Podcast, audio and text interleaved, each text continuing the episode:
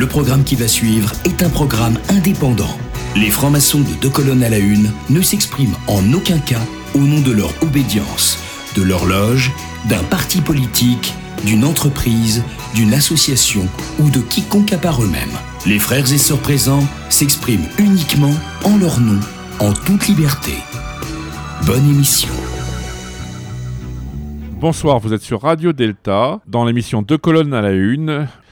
Et j'aurai le plaisir ce soir de recevoir honneur aux dames Marie-Claude Potius et Jérôme Correas. Je vous les présenterai plus en détail après. Nous traiterons de l'opéra, d'un opéra bien spécial, Le Code Noir.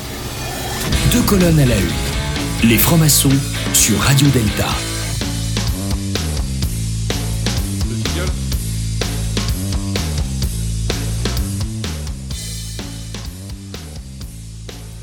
Deux colonnes à une sur Radio Delta.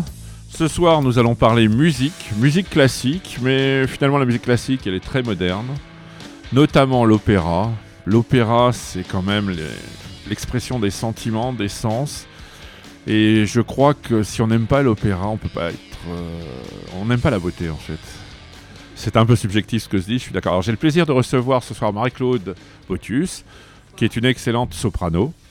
Je vous la Bonsoir. présenterai plus en détail. Et Jérôme Correas, qui est chef d'orchestre de l'orchestre Les Paladins. Entre autres. Voilà, entre autres. Bonsoir. Bonsoir. Et ce soir, nous allons vous parler, nous allons voyager, nous allons parler d'un, je dirais, de- pff, des Caraïbes, des Caraïbes à travers le thème de l'opéra que nous allons traiter, mais aussi à travers euh, la splendide euh, cantatrice que j'ai à côté de moi, puisque euh, elle va nous parler aussi des Antilles, de la Martinique, etc. Donc, Avec euh, plaisir. donc, alors, je vais être un peu discourtois quand même, et je vais un peu manquer de galanterie, parce que pourquoi ce choix, les paladins? Tu aimes Rameau? Bah oui, j'ai- oui, il faut espérer quand on a choisi. Non, alors c'est plus euh, par rapport à ce que représente les- un paladin. Qu'est-ce que c'est? C'est un chevalier errant qui défend la veuve et l'orphelin. J'aimais bien cette, cette idée de justice et de de- d'équilibre social, euh, en tout cas que recherche le paladin en secourant les faibles. Et euh, c'est ce qui m'a fait choisir ce, ce titre pour le nom de l'orchestre que j'ai fondé. Donc je pense que tu aimes bien l'Arioste. Oui, bah oui, j'ai intérêt. parle justement des paladins. Ouais. Et alors, Marie-Claude, on va Oui. commencer par toi maintenant. oui, Euh, tu as un parcours quand même qui est assez curieux, parce que tu as quand même fait un DEA à Sciences Po, c'est ça. et euh, un DEA de sciences des organisations, je crois. C'est ça. Ouais. Et puis, me- te voilà cantatrice. Euh, Explique-moi un peu. Mais en fait, j'ai commencé par chanter. euh, petite depuis, depuis l'enfance. je me souviens pas à quel âge j'ai commencé à chanter. Donc en parallèle de mes études, j'ai toujours voulu que le chant reste important dans ma vie, même lorsque j'avais une autre profession et que je travaillais dans, le, dans la communication. Et petit à petit, le chant est devenu de plus en plus important. On m'a proposé de monter des projets, de mener à bien des actions, de créer des productions. Ça a pris une place de plus en plus importante. En parallèle, je passais des auditions pour euh, pouvoir chanter. Et donc, euh, il a fallu que je fasse un choix. Et donc, j'ai cessé euh, l'activité d'être directrice de communication de l'agence de publicité où je travaillais. Oui, pour ne faire que chanter. Je, je, je m'en souviens. Nous avions vu quand même ensemble les Boréades, euh, Oui, euh, euh, euh, interprétés par William Christie. Mm. Et euh, tu n'étais pas encore complètement engagé. Non, à l'époque, j'avais pas encore euh, tranché, j'avais pas encore fait ce choix. Je voulais avoir une formation euh, vraiment euh, excellente pour ça. Je voulais pouvoir euh, vraiment euh, avoir le niveau, la, comprendre tout ce que l'art lyrique, euh, tout ce qu'on doit pouvoir faire, euh, tout ce dont on doit être capable quand on est artiste lyrique. Être artiste lyrique, c'est être artiste, mais c'est également pour moi être un sportif de haut niveau. C'est pouvoir être performant c'est pouvoir répondre chaque jour euh, dans le spectacle vivant, être toujours au, top dans ses performances et en même temps euh, pouvoir euh, livrer justement euh, tout ce qu'on peut livrer comme sentiment, faire, faire frémir le public comme on frémit soi-même quand on est sur scène. Et ça, ça demande du temps, ça demande de, la formation, ça demande d'être également bien entouré, d'avoir confiance en soi. Et ensuite, ben voilà, de se, de se lancer. Et puis après d'avoir la chance de rencontrer des chefs d'orchestre qui nous font confiance, comme Jérôme. par exemple. Parce que ton parcours, quand même, de Sciences Po à l'école normale supérieure de musique, ce n'est pas très classique. Non, pas du tout. Mais au contraire, pour moi, c'est une, c'est une force d'avoir pu vivre également autre chose. Je pense que du coup, je peux apporter euh, d'autres choses euh, sur scène. Mais en fait, pour moi, c'est, c'est parallèle. J'ai pas comme le chant fait partie de moi depuis, depuis de nombreuses années, euh, c'était plus un, choix de, carrière. C'est vrai que j'ai pas fait comme certaines, euh, certains chanteurs qui, à l'issue d'une école, euh, enfin des petits chanteurs par exemple, et de toutes les manécanteries, entrent directement dans des conservatoires supérieurs, puis passent des auditions, sont reconnus. Non, j'ai eu un parcours atypique, mais je pense pas être, être la seule. D'autres chanteurs ont également eu d'autres parcours. J'ai chanté en Italie il y a peu de temps. Et un très très bon ah, chanteur la qui. l'opéra, Naples. Tout à fait. Non, j'étais pas à Naples. J'étais du côté de, de l'Adriatique, du côté de Lanciano. Et j'ai rencontré un chanteur qui était également ébéniste. Et qui pourtant faisait une très belle carrière également de, de chanteur. C'était pour lui un équilibre entre d'un côté le, le travail de la nature, le travail euh, seul, euh, et puis euh, la, l'effervescence des productions quand on est très entouré. Donc voilà, je pense que même, même en dehors de la France, on peut avoir des doubles carrières qui sont satisfaisantes. Bien sûr, et d'ailleurs à tel point que tu t'occupes ou tu es même à la tête de deux compagnies. C'est ça, oui. on a on s'est rencontrés au fil des productions avec d'autres chanteurs euh, lyriques euh, qui sont comme moi d'outre-mer, de Guadeloupe, de Martinique, de Guyane. Et on s'est rendu compte qu'on essayait de mener à bien des projets euh, aux Antilles. On a décidé de se réunir pour avoir plus de force, plus de visibilité et de hum, monter des projets ensemble depuis maintenant cinq ans on sait qu'on a un public, on a toujours réussi à remplir, on a toujours beaucoup de, de bonheur de voir le public nombreux venir en Martinique et en Guadeloupe principalement, mais pas que. Euh, et on essaye de, convaincre les programmateurs euh, de laisser une place à l'opéra dans la programmation euh, en Outre-mer. Oui, d'ailleurs, vous êtes soutenu par le ministère euh, d'Outre-mer, par, le, par la ville de Paris et par d'autres institutions. Euh, Tout à fait, par le ministère de la Culture également, et puis par des institutions locales, euh, par le conseil régional, par, oui, par la Martinique également. Oui, on, on, a des soutiens. Le souci de l'opéra, c'est que c'est un art total, et donc c'est la musique qui coûte le plus cher, si je ne me trompe pas parce qu'elle emploie aussi bien des chanteurs que des instrumentistes, que des metteurs en scène, que des décorateurs, que des costumiers.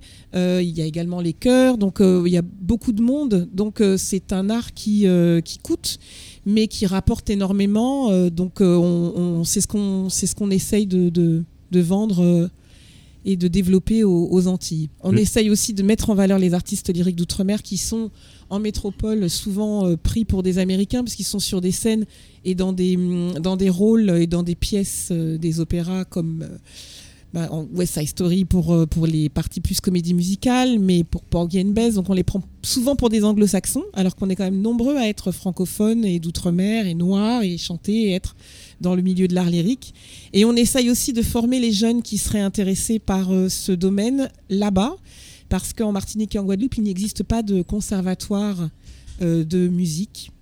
Donc on essaie de pallier ce manque pour euh, que les jeunes qui pourraient rêver d'embrasser ces carrières puissent avoir euh, une première formation sur place avant de venir en métropole ou d'aller dans d'autres pays se former au niveau supérieur. D'où l'émission de ce soir, puisque le franc-maçon doit être musicien. Il apprécie d'ailleurs beaucoup de musiciens classiques, baroques, qui, sont francs-maçons. Le plus connu, c'est Mozart. Il y a Haydn et, bien d'autres. Et surtout, la, franc-maçonnerie, elle a des valeurs universelles et des valeurs universelles qu'elle veut transmettre. Donc là, tu nous as parlé de l'universalité de la musique, de la transmission, et euh, un chef d'orchestre, ça transmet. Alors Jérôme Coréas, Comment sont nés les Paladins? Comment es-tu devenu chef d'orchestre? Ben, Un petit peu par hasard, euh, parce que, alors au départ, je suis instrumentiste, j'ai fait 10 ans de piano, ensuite euh, je me suis spécialisé dans le clavecin. Et j'ai commencé à accompagner des, chanteurs. Je me demandais bien ce que pouvait, ce qu'il pouvait y avoir dans, ces têtes que je comprenais pas. Je comprenais pas ce que c'était qu'un chanteur, comment ça fonctionnait, comme tout bon instrumentiste d'ailleurs. Et euh, je me suis mis à, donc à, les accompagner. Et puis pour les accompagner, j'ai commencé à faire du chant. Et puis j'ai été pris par le virus. Je suis rentré un peu par hasard au Conservatoire national supérieur de Paris, d'abord dans la classe de William Christie, qui m'a fait euh, un grand claveciniste. Voilà, qui, m'a fait, formé euh, Rousset, donc toi, etc. Des clavecinistes comme par hasard. Voilà. Sans René Jacobs, tu aurais été chanteur. Mais j'ai travaillé aussi avec René ah, Jacobs, effectivement. Et donc, mais je suis rentré dans sa classe comme chanteur. Et il m'a fait débuté euh, très vite. Euh, voilà, je débutais en chant et je me suis trouvé entraîné dans des tournées incroyables, euh, des enregistrements. on allait sur les plus grandes scènes du monde. Enfin, c'était totalement délirant et j'ai pas très bien réfléchi à ce qui se passait, mais j'ai pris le train en marche. Et puis. une quinzaine d'années plus tard, après, après une carrière de, chanteur, il y a quelque chose qui m'a manqué. C'est-à-dire que je m'ennuyais je m'ennuyais, je m'ennuyais, je m'ennuyais. Et euh, le jour où j'ai chanté Leporello dans Don Giovanni, qui était quand même un rôle très très long, et que je me suis ennuyé, je me suis dit que j'avais un gros problème. Il y avait quelque chose qui me manquait. C'est ce qui me manquait, c'était euh, de pouvoir construire quelque chose, de construire un édifice. Euh, un édifice avec toute une architecture. C'est très maçonnique, ça. bah oui, c'est vrai.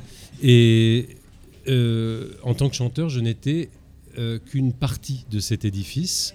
Euh, donc peut-être c'était un manque d'humilité, j'en sais rien, mais en tout cas j'avais besoin de, construire depuis les fondations jusqu'en haut.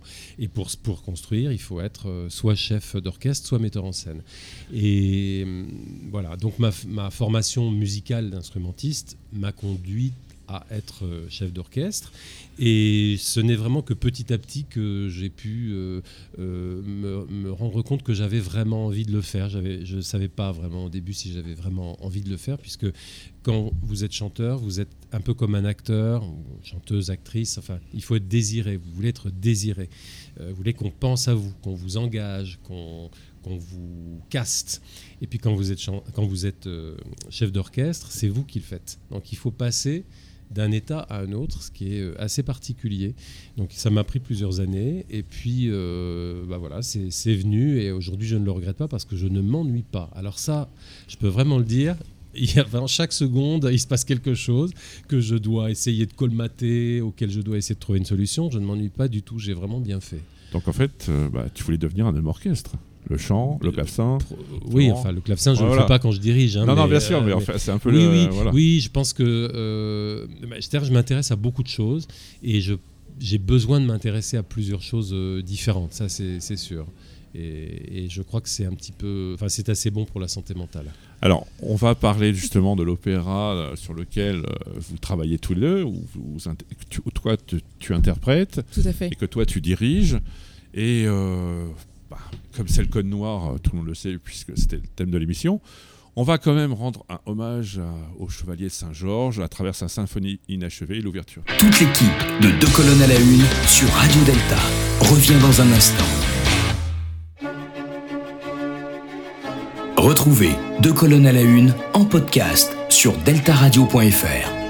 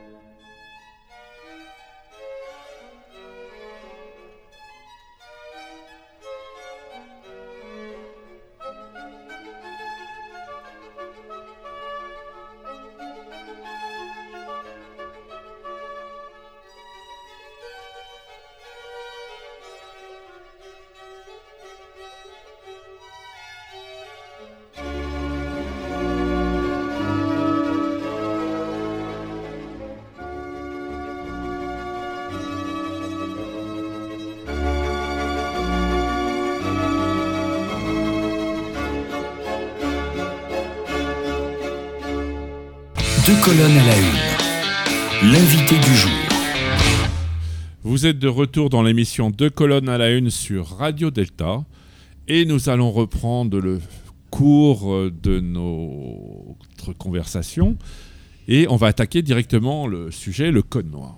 Parce que le code noir, rappelons que c'est un code qui a été promulgué par, par Colbert pardon, en, 1800, en 1685 que ce code noir n'a jamais été ratifié, enregistré par le Parlement de Paris, qu'en fait il ne s'appliquait pas en métropole et qu'il était vraiment euh, réservé aux colonies, puisque un chrétien ne pouvait pas être esclave. Or, la France n'étant composée que de chrétiens, eh ben, il n'y avait pas d'esclaves en métropole.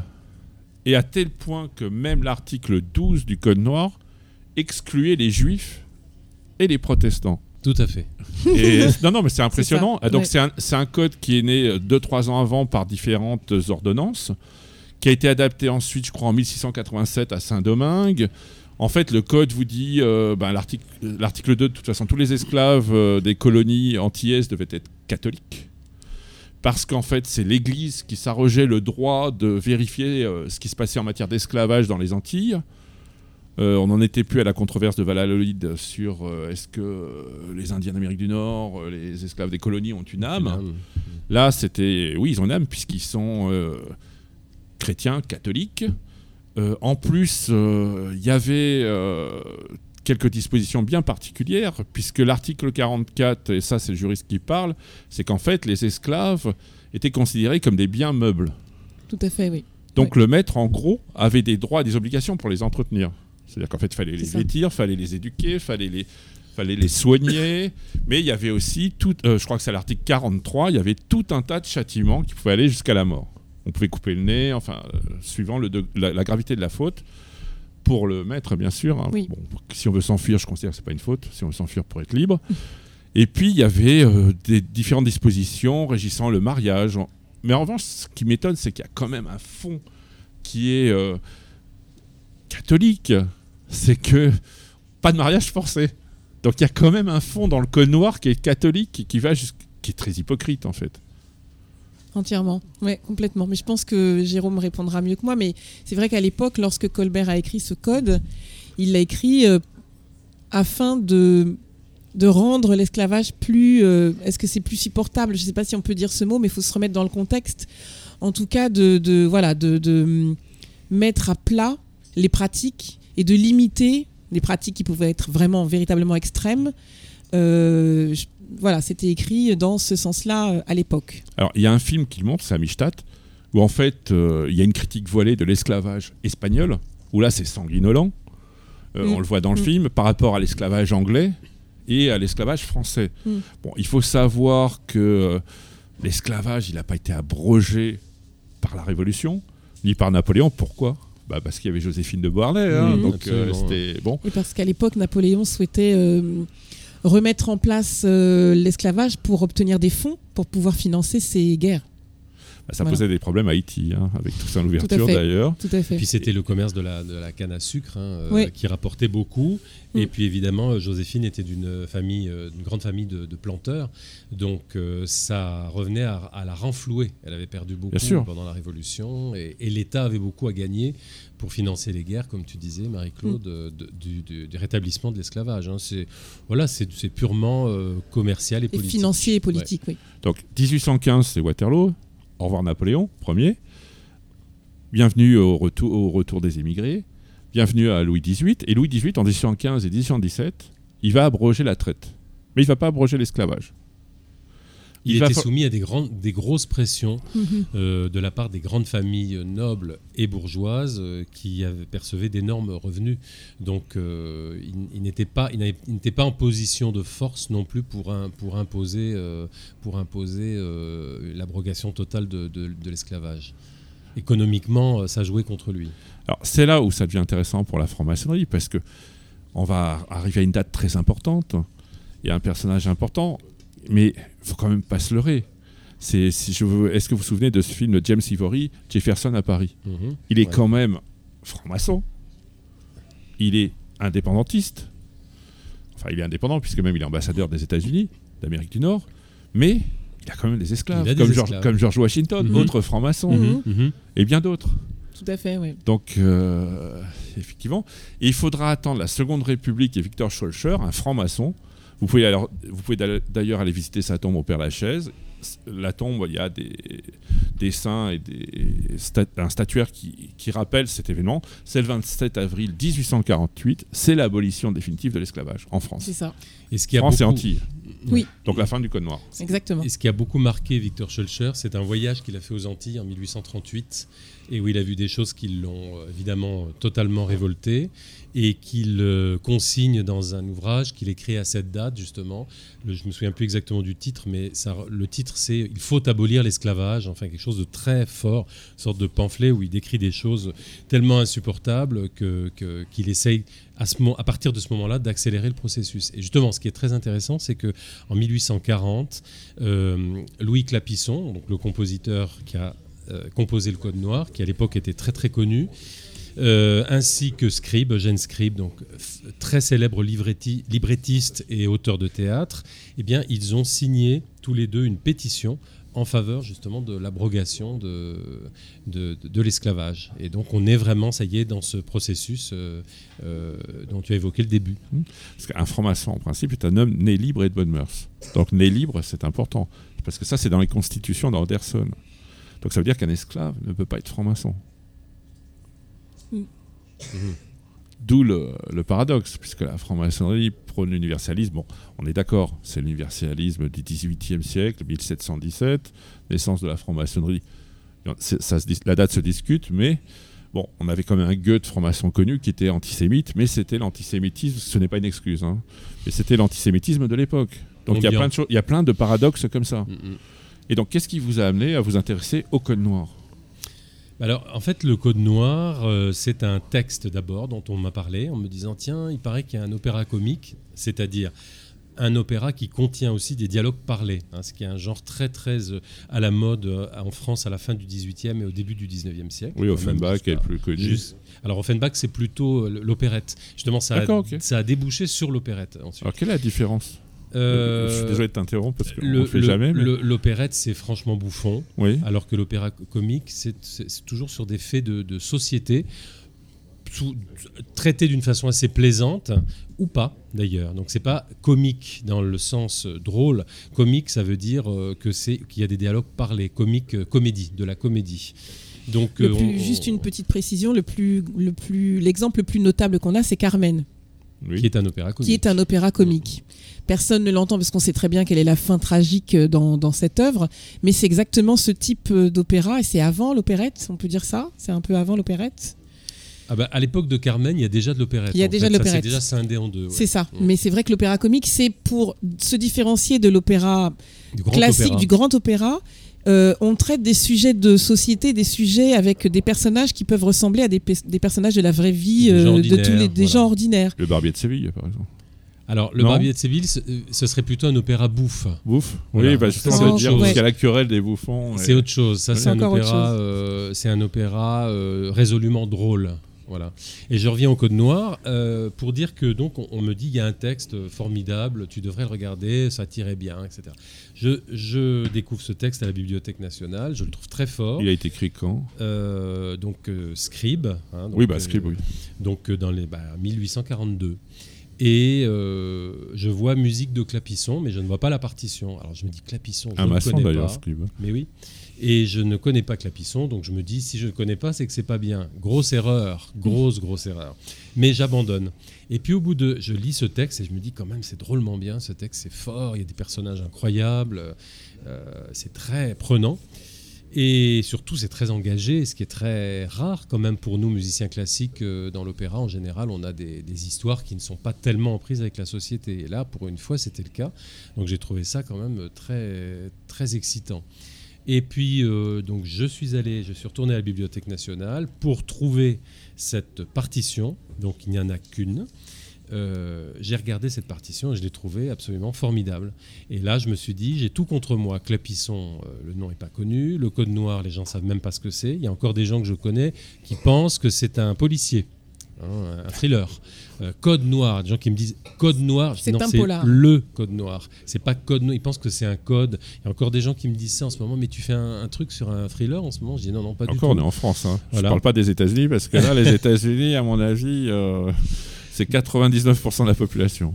Donc il y avait quelque chose à faire aussi dans la méconnaissance que, que les gens ont de ce qu'est le code noir et de ce compositeur, de ce style, de ce, et puis de ce projet aussi, de ce dessin par une œuvre d'art, d'arriver à faire évoluer la société, ce qui est quand même euh, pas si fréquent. Donc euh, c'était pas évident, mais euh, voilà, j'ai j'ai décidé euh, d'essayer de, de- de monter ça. Alors justement, est-ce que le code noir, il est, il est plus connu aux Antilles? Non, il n'est pas plus connu aux Antilles. Euh, dans le public venu nous voir, on a donc des Antillais qui, donc l'ancienne génération, une génération plus âgée, je dirais que les plus de 40 ans, 45 ans connaissent le code noir, mais sont extrêmement surpris de voir que euh, le sujet avait, enfin, avait fait euh, beaucoup parler avant justement l'abolition officielle. Et c'est très très intéressant, je trouve, pour les Antillais de se rendre compte que en France, à l'époque, avant l'abolition de l'esclavage, des Blancs s'étaient emparés du sujet, avaient donc signé euh, des textes contre, euh, contre l'esclavage pour l'abolition, qu'il y avait eu voilà, une, communauté qui s'était emparée du sujet pour dénoncer euh, cette, voilà, cette, cette atrocité. Mais eux connaissent un peu le code noir. Par contre, tous ceux qui sont en dessous de 45 ans que j'ai rencontrés, mais bon, j'ai pas fait d'analyse poussée, en tout cas, sont, non, n'ont pas connaissance de l'existence euh, du code noir. C'est pas non plus dans les livres d'histoire, faut dire. Donc euh, voilà, si on n'est pas féru d'histoire et féru d'histoire des Antilles, il y a peu de chances que l'on ait appris euh, quoi, que, ce soit sur ce, sur ce livre. Alors maintenant, depuis quelques années, nous avons la chance d'avoir le Memorial Act en Guadeloupe. Et dans ce Memorial Act, le code noir est présenté. Alors, je donne l'exception. Tous ceux qui sont allés voir le Memorial Act, visiter cette, euh, ce magnifique lieu, euh, ont pu découvrir le noir et le feuilleter. Bah, Il y a un monument d'ailleurs au Jardin de Luxembourg contre l'esclavage. Oui. Oui, oui, oui, Oui, oui. tout à fait. Et pas seulement, euh, il y a également à Malzerbe, hein, une très belle euh, Oui, stèle sur la également. place aussi. Tout à fait. Ouais. Oui, oui. Maintenant que maintenant qu'on a la commémoration euh, de l'abolition de l'esclavage que l'on fête principalement, je crois que c'est le 10 mai en, en, en France. Euh, Puisqu'il y a différentes dates, hein. il y a eu des échelonnements entre les îles. hein. Il y a eu le 27 avril, le 10 mai, c'est pas tout à fait les mêmes dates entre les îles. Euh, on le commémore également maintenant en métropole chaque année, et donc on se, on se recueille auprès de ces deux endroits, eff- effectivement au Luxembourg et au métro Malzerbe, au niveau du métro Malzerbe. Bah, si vous voulez visiter la tombe de Victor Schulcher, elle est au Père-Lachaise. Et on rappelle cet événement qui est le 27 avril 1848.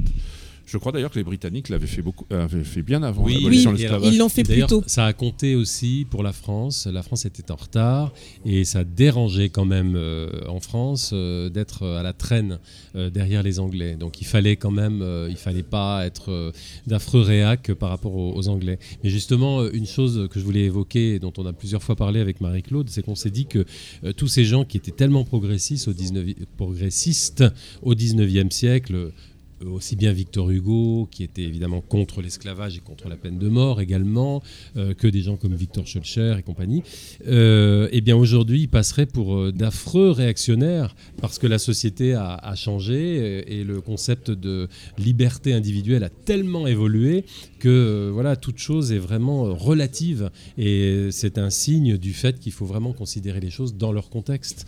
Parce que vous prenez Victor Schulcher, je pense qu'aujourd'hui, il voterait euh, vraiment euh, très à l'extrême. hein, et- alors qu'à l'époque, euh, c'était de l'autre côté. Bah, discours de Jules Ferry sur les bienfaits du colonialisme. euh, Bah oui.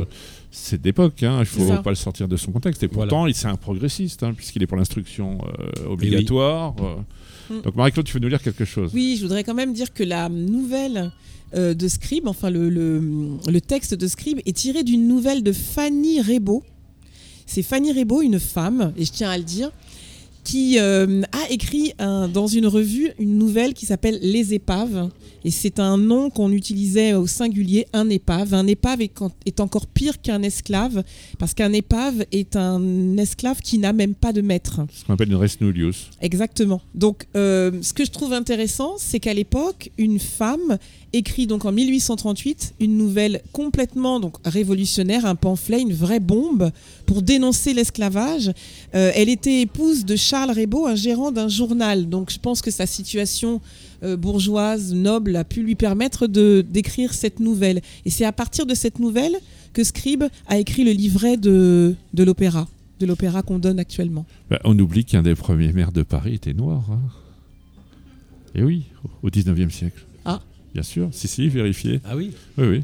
Bah, Alexandre Dumas aussi. hein. Oui, Alexandre Oui, Dumas, des oui. Mais bon, ouais. Ouais, ce sont les paradoxes de cette époque-là. Mm. Le Chevalier de Saint-Georges, dont on a écouté euh, l'extrait d'une œuvre tout à l'heure. Mais euh, Oui, mais alors justement, pardon, hein, je, je te coupe, hein, mais je- je- parce que ça me fait, j'ai lu quelque chose sur Alexandre Dumas récemment, parce que je me demandais toujours, et on- là aussi, on a, on a parlé beaucoup avec euh, l'équipe des chanteurs euh, de, de- de- de ces choses euh, par rapport à notre société actuelle et, et celle de l'époque, mais, mais euh, j'ai découvert qu'Alexandre Dumas, euh, c'était pas facile pour lui, parce que beaucoup de gens se moquaient de lui, de la, de la haute société. Il était quand même soumis à un racisme euh, parfois euh, très très fort, avec des, des- des mots parfois euh, très très durs. Et je pense qu'il ne faut pas l'oublier aujourd'hui, même si on se dit, effectivement, le chevalier de Saint-Georges, qui était donc mulâtre, comme on dit, euh, disait à l'époque, euh, euh, a, fait, a fait son chemin dans le monde, mais avec un père noble. Et il a Et, souffert euh, également. Il a et il a souffert beaucoup également. souffert beaucoup également. souffert également de sa situation de noir. Oui, Voilà. tout à fait. surtout Euh, qu'au début, il- il s'en- il en- il en avait pas confiance. En fait, il l'a découvert tardivement, le Chevalier de Saint-Georges. Je vous invite à lire la, la biographie sur le Chevalier de Saint-Georges. Euh, Vous l'avez en poche, acte sud. Oui. Par Euh, Alain Guédé. qui est très intéressante. Ouais, justement, parce qu'en fait, il s'en est aperçu tardivement. Pas- oui. Pas il a 10 découvert qu'il mais- était noir. Tout à fait. euh, Mais c'est dans l'œil des autres, hein, dans le regard des Oui. autres, qu'on découvre qu'on est différent. mais, mais alors, ça, alors ça nous renvoie L'enfer, c'est les autres. À une des interprètes justement euh, de notre projet qui m'a dit, je ne sais pas si tu étais là Marie-Claude, mais qui m'a dit un, un jour de répétition qu'elle s'est aperçue qu'elle était noire en arrivant en France. Et ça m'a, oh, ça m'a vraiment Mhm. euh, choqué. Tout à fait. Qui est Ouais. noire, Oui. mais elle, enfin voilà, c'était un trait d'esprit qu'elle a, qu'elle l'a dit, mais quelque part c'était vrai aussi. Oui. Donc voilà, c'est très intéressant. Pour euh, Alexandre Dumas, il faut se référer à la magnifique exposition Le modèle noir qui a eu lieu euh, l'année dernière, je crois déjà, enfin, Au Grand ou en début d'année. Non, pas au Grand Palais, au musée d'Orsay. Oui, au musée d'Orsay, mais en Elle est face, en restée- face, au musée d'Orsay. Au printemps. Au printemps, au printemps. printemps. Elle a duré trois ou quatre mois, je ne sais Mhm. plus exactement. Et actuellement, d'ailleurs, elle est cette exposition euh, est euh, faite au, au- Memorial Act en Guadeloupe. Et c'est vraiment magnifique parce que ce modèle noir, cette exposition a permis de donner un nom à tous les modèles qui servaient euh, à faire les magnifiques peintures que l'on connaît, des modèles qui étaient noirs et on mettait uniquement nègre euh, pour identifier la personne qui avait servi de modèle. On a retrouvé véritablement leur nom et dans cette exposition, on a tout un passage où on voit toutes les critiques et toutes les caricatures dont souffrait Alexandre Dumas. On montre justement que pour lui, la vie n'était absolument pas facile à l'époque. Pour euh, les métros comme moi, c'est quoi le Memorial Act? Bah, le Memorial Act, c'est un, c'est un musée qui euh, montre euh, tout le chemin de l'esclavage. Donc l'esclavage aux Antilles, l'esclavage, comment c'est arrivé. Donc on- au départ, il y a une très très belle euh, euh, représentation de l'arbre de l'oubli. Moi, je ne savais pas que ça existait. En Afrique, dans les différentes zones où l'on faisait embarquer les esclaves, on les faisait pratiquer une espèce de rite d'oubli en tournant autour d'un arbre, majestueux pour oublier son passé, son existence, etc., avant d'être embarqué. Ensuite, on a tout un cheminement qui montre l'esclavage euh, avec justement le code noir numérisé que l'on peut feuilleter et dont on peut consulter les, le- les- les différents articles. Et on montre jusqu'à aujourd'hui euh, que l'esclavage malheureusement existe encore. Donc c'est un lieu qui est vraiment euh, somptueux, avec également une salle de conférence euh, et qui accueille justement des, expositions itinérantes. C'est un, un acte très fort de la part de l'État français d'avoir fait ce Memorial Act euh, construit euh, en Guadeloupe pour que justement les Antillais aient une connaissance un peu plus approfondie et tous les visiteurs de cette histoire. Donc l'arbre de l'oubli, ça veut dire qu'avant d'être embarqué, Ouais. le futur esclave tournait autour de l'arbre pour oublier- tout oublier. Donc oui, en fait, il y avait tout un rite qui était organisé, et je ne sais pas par qui, pourquoi, là je l'ai pas très bien retenu, mais en tout cas c'était vraiment impressionnant de voir qu'il y avait toute une espèce de euh, d'organisation aussi euh, intellectuelle et euh, au- autour, oui, euh, j'imagine que c'est pour, pour que les esclaves acceptent davantage leur sort, j'imagine à l'époque. parce que c'est intéressant, c'est carrément à l'opposé, c'est antinomique par exemple du labyrinthe dans la cathédrale d'Amiens. Où là, effectivement, ceux qui ne peuvent pas faire le pèlerinage en Terre Sainte vont, de manière symbolique, faire le pèlerinage à travers le labyrinthe. Mm. Et Bah c'est oui. vrai que le labyrinthe, c'est un symbole traditionnel, c'est aussi un symbole maçonnique, puisqu'en fait, dans le labyrinthe, on oublie qui on est. C'est pour se perdre. Et En principe, c'est pour se perdre pour mieux se retrouver. Là, ce n'est pas le cas. Non, non, pas du tout. Pas du tout. Et donc, on va bah, se faire un petit plaisir, là. On va écouter Palem, et puis Jérôme euh, Corrèze, tu vas nous présenter ce morceau. Alors Palem, c'est un esclave euh, qui euh, va être affranchi. Il va être affranchi euh, par euh, un autre personnage qui est un propriétaire terrien qui s'appelle Denambuc. Euh, il va être- affranchi pour deux raisons. D'abord parce que Denambuc estime que, que Palem le mérite. Et d'autre part parce que Palem voudrait bien tuer le marquis, qui est le gouverneur de l'île. Et Denambuc se dit que ça va faire désordre, euh, donc qu'il vaut mieux euh, que Palem soit libre. Ainsi, il n'aura plus de grief par rapport au marquis qui le bat, hein, quand même, qui, qui lui a zébré le dos euh, hier euh, de, de coups de fouet, fait faire en tout cas. Et, euh, et du coup, il l'affranchit. Et à un moment donné, Palem, et c'est une très belle scène, euh, regarde un bal et écoute la musique du bal où toute la bonne société de l'île est en train de danser. Et il dit euh, Ah, comme ils dansent, euh, quel plaisir, comme ils doivent se divertir, etc. Et les belles dames, les demoiselles, etc. Et là, il entonne une chanson qui est assez tribale d'ailleurs, assez étonnant euh, dans, dans cette œuvre, où euh, il, il dit Bah oui, nous, nous autres les Noirs, nous avons le rythme dans la peau, hein, on, le sait bien. Il dit pas ça comme ça, mais il, le fait savoir. Et euh, voilà, et si on aime danser, comme vous le dites si bien, et ben c'est parce que euh, ça nous aide à oublier justement euh, notre vie. Et euh, vous allez entendre, l'air se termine d'une façon euh, extrêmement agressive et très menaçante. Et euh, on a une progression dans, cette, euh, dans cet air entre le début, euh, avec cette, les flûtes, les hautbois, euh, la danse, etc. Et ça devient de plus en plus agressif. C'est très très bien vu. Vous écoutez Deux colonnes à la une sur Radio Delta. L'émission revient dans quelques instants. Alors, ne bougez pas. Deux colonnes à la une sur Radio Delta, c'est plus fort que toi.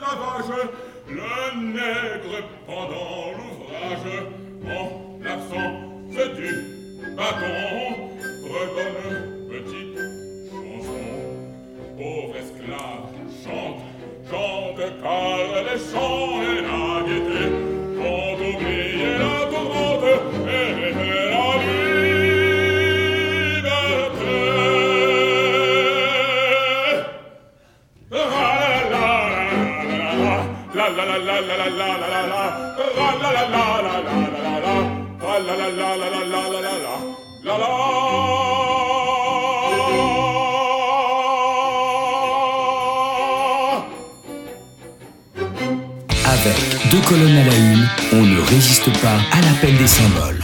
Bonsoir, vous êtes de retour sur Radio Delta dans l'émission Deux colonnes à la une où nous recevons Jérôme Coréas, chef d'orchestre de l'orchestre Les Paladins, et Marie-Claude Botius, soprano, qui tous les deux interprètent ou dirigent bah, un opéra, Le Code Noir. Alors, on a parlé du Code Noir, mais on n'a pas dit quelle est l'histoire de cet opéra. Enfin, qu'est-ce qui se passe dans cet opéra Bon alors, accrochez-vous, parce que les histoires de- de- d'opéra, c'est toujours compliqué. hein. Donc on va le faire à deux avec Marie-Claude, parce qu'il y a des choses forcément que l'un va oublier, que l'autre va lui rappeler. Oui. Tu veux commencer? Euh, oui, alors euh, l'histoire euh, du Code Noir. Alors, l'intérêt avec, l'intérêt avec ce- cet opéra, c'est que l'on comprend à travers euh, la vie d'un jeune homme euh, quels sont les différents articles du Code Noir et comment on le fait respecter dans l'île. Hein, c'est ça. Un jeune homme nommé, Donatien euh, habite en métropole. Euh, il est navigateur et euh, il sait qu'il est d'une, il pense qu'il est d'une riche famille des Antilles, de Martinique, et il va vouloir retrouver sa famille. Il a été adopté enfant, donc il arrive. C'est le rôle du, du jeune premier, c'est celui qui est naïf, pur. Il arrive en pensant qu'il va euh, pouvoir rencontrer sa famille et que sa famille est noble. Seulement, euh, c'est une énorme erreur de sa part d'être rentré en Martinique parce qu'il apprend que euh, sa mère, c'est une esclave et une esclave noire. Une et esclave le échappée. et une esclave qui s'est échappée. échappée. Ouais. Et donc, quand on est l'enfant euh, d'une esclave, on devient directement, automatiquement esclave selon le code noir.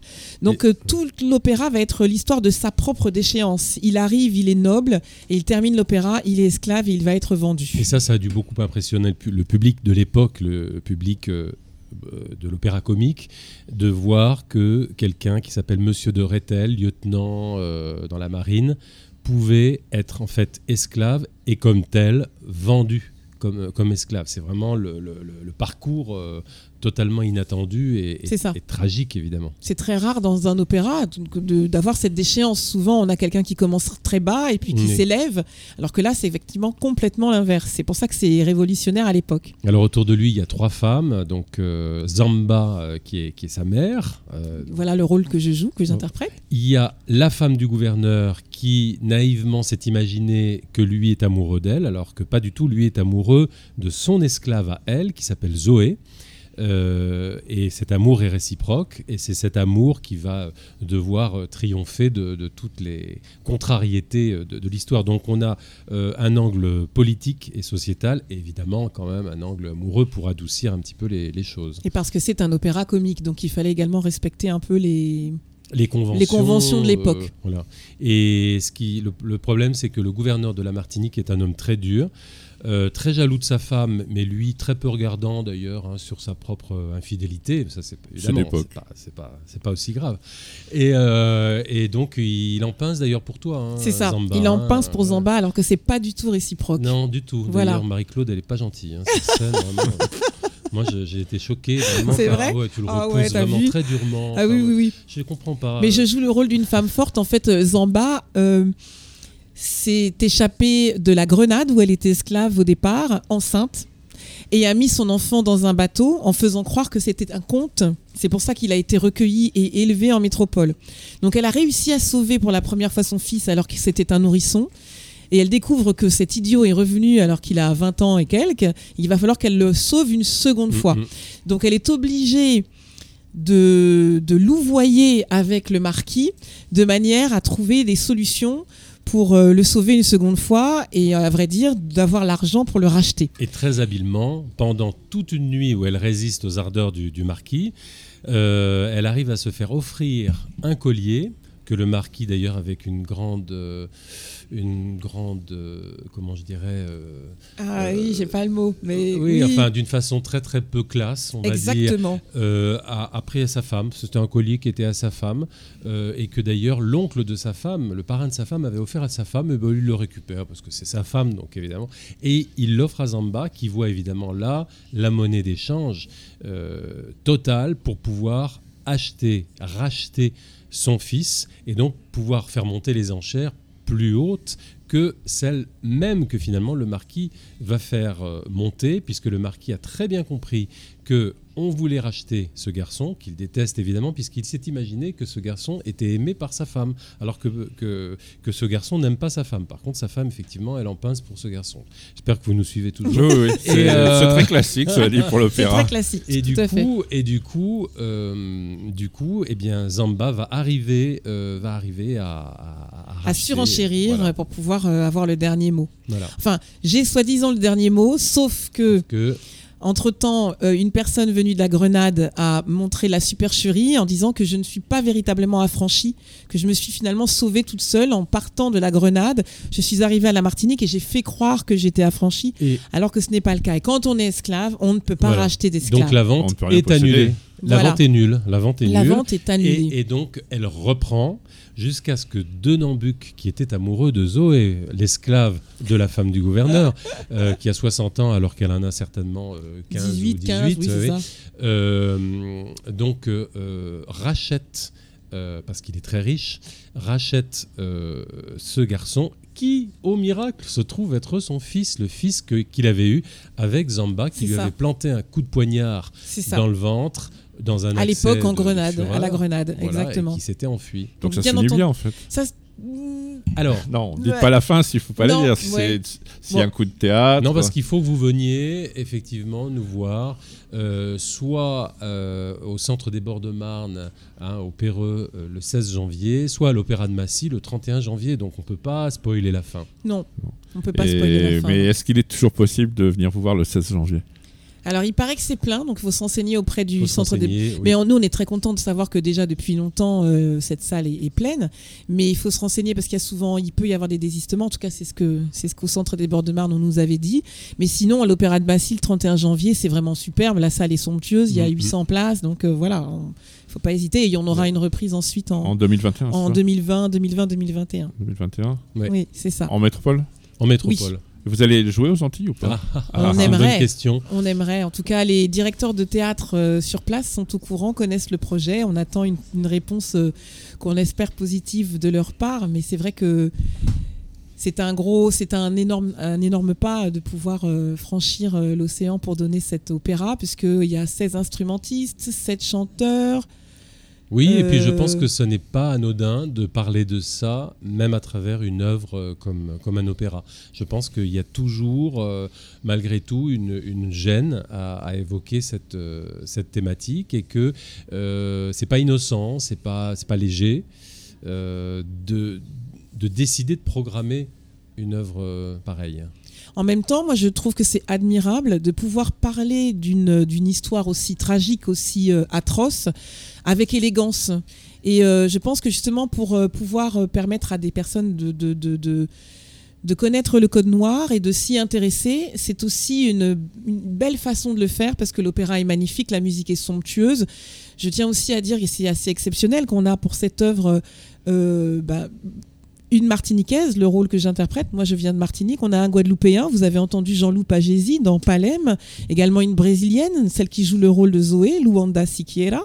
Et également euh, celle qui joue euh, la, la femme de colon, blanche, et d'origine réunionnaise. Donc, c'est vraiment magnifique pour moi, en tout cas, de voir que sur cette production, nous avons autant d'ultramarins présents. euh, Ça, ça Pour faisait des- partie du, du- vraiment du projet initial. Exactement, Ouais, exactement. Et ça, c'est c'est quelque chose de très beau, je trouve, pour défendre cette œuvre, en plus de sa beauté, en plus de, de- de la très belle mise en scène et du- de la très belle scénographie qui ont été créées par Jean-Pierre Barrault, de pouvoir voilà euh, l'exporter le plus possible, pas seulement aux Antilles euh, outre-mer, mais dans, dans tous les autres pays euh, où l'esclavage a été euh, une règle, que ce soit en, en Belgique, en Suisse, au Luxembourg, ben, les pays francophones peuvent tout à fait effectivement la recevoir. Et c'est vrai que, pour rebondir sur ce que tu dis, c'est vrai que pour Jean-Pierre Barrault et pour moi, euh, il n'était absolument pas question de faire comme on avait fait au 19e siècle, c'est-à-dire de, de peindre des, des chanteurs, blackface, euh, voilà, des blackface. C'était absolument pas possible dès le début. Euh, il fallait penser à ce que, justement, les, les- les- les rôles soient tenus par les personnes qui leur correspondent. C'était très important. Mais d'ailleurs, euh, il y a eu très peu euh, d'artistes. euh, moi, je me, si je remonte dans le passé, il y a Jesse Norman, etc. Barbara Hendricks. Barbara Hendricks, mais euh, si on remonte encore plus loin, il n'y a pas de chanteuse noire ou de chanteur noir euh, connu. Alors on a quand même Christiane un- il y a eu quand même eu un code noir aussi dans la musique. Alors bah, là, là, c'est encore un autre débat, mais en tout cas pour ce qui est des chanteuses françaises noires, la, la plus représentative pour nous, c'est Christiane Edapierre qui vient de Martinique et qui a eu une carrière extraordinaire. Elle a quand même chanté le rôle de Gilda dans Rigoletto de Verdi avec Luciano Pavarotti dans Central Park à New York. Donc pour pouvoir avoir ce type de carrière, c'est qu'on est vraiment une très très grande chanteuse lyrique. Euh, donc, Il y a une euh, néerlandaise aussi euh, qui, est, so- qui est sortie il y a 7-8 ans, je- je- mais je me souviens plus de son. Et actuellement, on a quand même des chanteuses noires qui font, qui font carrière. On en a quelques-unes, mais c'est vrai que c'est relativement rare. Il y en a davantage aux États-Unis. Sylvie là, Sulé aussi. euh, oui, Sylvie mezzo. Sulé, mais une belle mezzo-soprano qui est de Guyane, qui, a fait, euh, qui fait carrière. On en, a, on en a quand même plusieurs, et c'est pour ça qu'on travaille justement au sein de Caribe Opéra pour euh, les faire connaître, aussi bien euh, outre-mer qu'en métropole. Ouais, Magali Léger aussi, Tout à qui fait. est euh, d'origine guadeloupéenne. On a Loïc Félix, un très beau ténor de Guyane également, qui fait une belle carrière et qui classiquement chante souvent euh, le rôle de- du Brésilien dans, euh, dans, dans les œuvres d'Offenbach. Euh, un Brésilien à Paris. La vie parisienne. La vie parisienne, voilà, il y a dans un la vie Brésilien à parisienne. Paris aussi quand même. Mais voilà, donc on a, on, a des, on a des artistes lyriques noirs et c'est à nous de mieux les faire connaître. Oui, surtout qu'en fait, euh, ça, date d'une vingtaine d'années à peu près.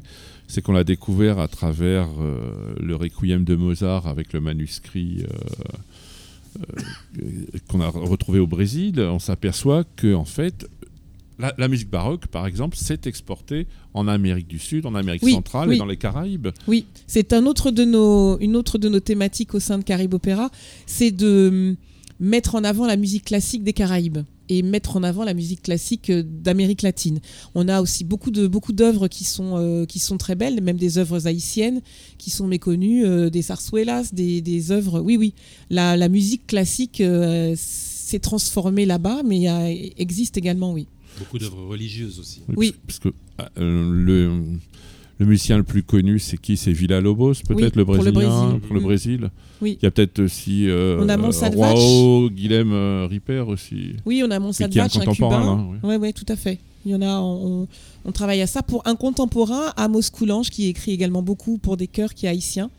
Je lui dis, lui dis bonjour au passage. Mais euh, oui, oui, il y a beaucoup de, de compositeurs euh, très très bons en- pour la musique classique d'Amérique latine et des Caraïbes. Alors, bah, écoutez, on va écouter, avant d'écouter un morceau, c'est intéressant parce que justement, la franc-maçonnerie, elle évolue aussi. C'est-à-dire que maintenant, le plus gros euh, continent, je dirais la plus grosse moitié de continent où il y a le plus de maçons, le rapport de force est inversé, c'est l'Amérique centrale, l'Amérique du Sud par rapport à l'Amérique du Nord. Et là, on assiste vraiment à un conflit où il y a l'Europe des Lumières, la franc-maçonnerie, je dirais française, entre guillemets, par rapport à la franc-maçonnerie américaine. Et je vous laisse, de- je vous laisse deviner quelle franc-maçonnerie il y a selon que le pays est démocratique ou pas. Donc on va écouter le trio des esclaves. Donc brièvement, c'est... Alors justement, c'est un trio qui est, qui est super parce qu'il peut faire penser au trio des cartes dans, dans Carmen que Bizet a écrit euh, après et qui connaissait l'œuvre de Clapisson comme Berlioz à l'époque. Donc pour la petite histoire, on rigolait entre nous en disant mais finalement Bizet, Berlioz, tout cela connaissait Clapisson et maintenant que Clapisson est tombé dans l'oubli, alors que ces autres compositeurs sont devenus extrêmement célèbres. Donc le trio euh, concerne Zamba. Elle vient d'arriver euh, pour vendre ses colis fichets puisqu'elle est euh, vendeuse. C'est une petite marchande de bijoux et elle veut inciter la maîtresse du lieu, donc la femme de Colomb, euh, à, acheter ses bijoux. Et donc, euh, en même temps, elle est connue pour avoir un certain nombre de dons. Elle est un peu prêtresse, elle est un peu euh, diseuse de bonne aventure. Et surtout, ce qui intéresse les filles, c'est de savoir quel pourrait être leur avenir amoureux.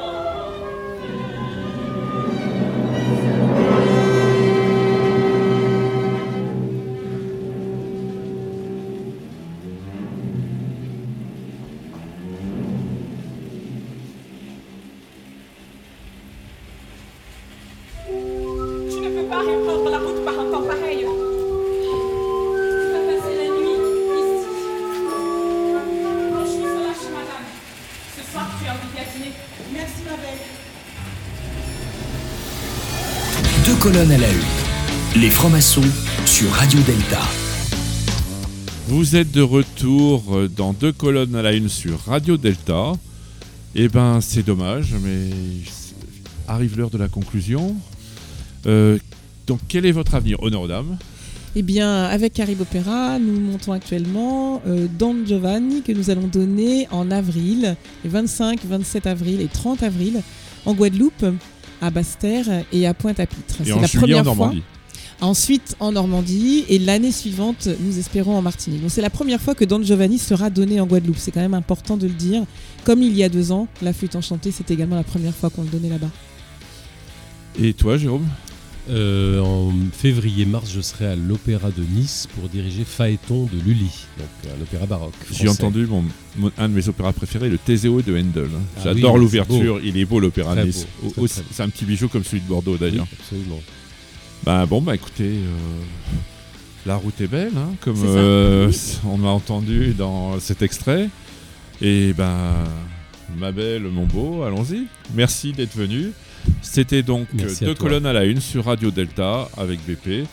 Et espérons que la prochaine fois, les grèves euh, permettront aux Athéniens de s'atteindre. Retrouvez Deux colonnes à la une en podcast sur deltaradio.fr.